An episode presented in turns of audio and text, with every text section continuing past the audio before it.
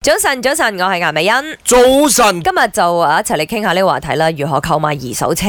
咩叫如何購買呢？即係話你誒其實應該有啲乜嘢誒嘢要注 check 意嘅 SOP 係係啦，最好就揾個行家吓幫你哋 check 一 check，所以個行家呢，即係識整車嘅。嗯，咁車啊，行可能佢哋有有啲咁嘅專業去幫你呃出一出隊啦。吓我有架二手車想買，可唔可以幫我去睇睇啊？嗯可能收你服務兩費兩嚿水， ，OK，咁但係你要就俾帶去睇一睇咯，咯。你真係要俾噶，要冇辦俾法。啊如果你真係想要買啦嗯，你就揾個行家去睇一睇誒啦。當然我哋唔係行內人。我唔識嘅，講真，但係因 為我屋企都有買二手車嘅習慣嘅， OK 所以好多基本嘅嘢，你講日本車嗰啲咧，你要 check 嗰啲 chassis number 一啲都唔難嘅。誒、呃即係佢俾咗個 number 或者你 check 咗 engine 之後咧，你 Google 咧你就揾到。我講嘅日本車啊嚇嚇嚇嗯啊即再係 recon 入嚟嗰啲。 recon 入嚟嗰啲嚇，佢哋嘅嗰啲所謂嘅室上邊咧已經有晒原本嗰架車嘅 mileage 嘅，嚇嚇所以你就要對翻個標係咪一樣嘅 mileage 咁樣啦。啊啊咁譬如話啲浸水車啊，喂，真係大忌嚟噶嘛。林生咪話拉個 safety belt 上嚟睇咩？及及一及裏邊其中一個咁樣講咗之後，方法佢哋就識清理埋呢樣喂嘢。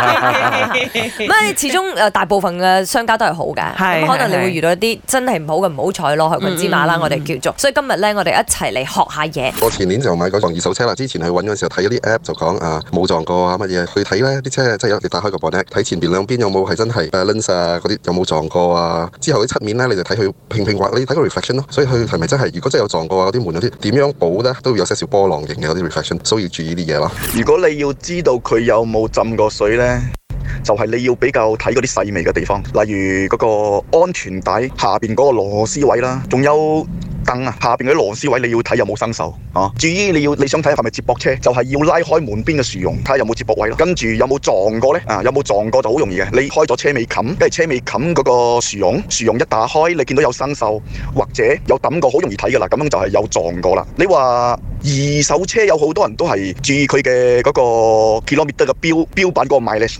啱冇？好多人以為 mileage 少就係靚車，好多人都唔會啦。其實嗰個標版嗰個 mileage 係可以用電腦 set 到去低嘅，啊八十蚊啫。我姐要改一个听众讲，竟然八十块就可以改毛利这件事了，我觉得是不是需要？我不懂我们的门队有没有听到啦？你是不是需要 take 一点 action？诶，八十块就可以诈骗人了哦。